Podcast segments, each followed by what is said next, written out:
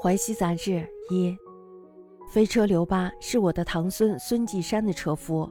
他驾车的时候，把马鞭的威力发挥到了极致，马匹奔跑的速度呢，也发挥到了极致。遇到同路的马车，就一定要超过前面的才作罢。所以呢，得到了飞车的名声。他不管驾车的马匹是强壮还是瘦弱，也不管马是饥是饱，更是不问马的死活。他曾经为几个主人驾车，被他累死的马不计其数。有一天，他驾车在树山去堂兄弟家，空车回来，半路上的时候呢，马匹就突然受惊狂奔，刘八被车轮碾过，倒在了车辙当中。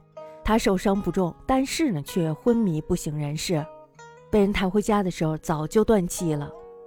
好胜的人一定自食其果，不仁义的人也一定殃及自己。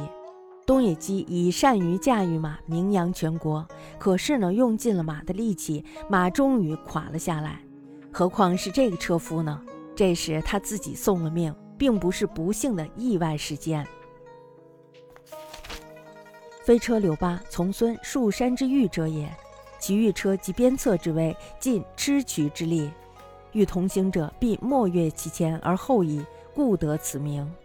马之强弱所不问，马之饥饱所不问，马之生死亦所不问也。栗树主杀马颇多。一日，玉树山往群从家，以空车返，中路马邑魏轮所扎，蒲折中，其伤颇轻，竟昏冒不知人。余归则气已绝。好胜者必自极，不仁者亦必自极。东野稷以善御名一国，而及马之力终以败驾，况此一夫哉？自允其生，非不幸也。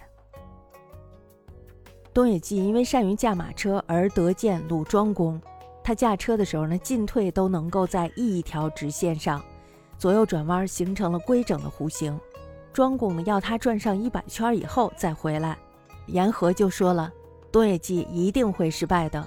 不多久呢，东野稷果然失败而回。庄公这时候就问了，说你为什么事先就知道一定会失败呢？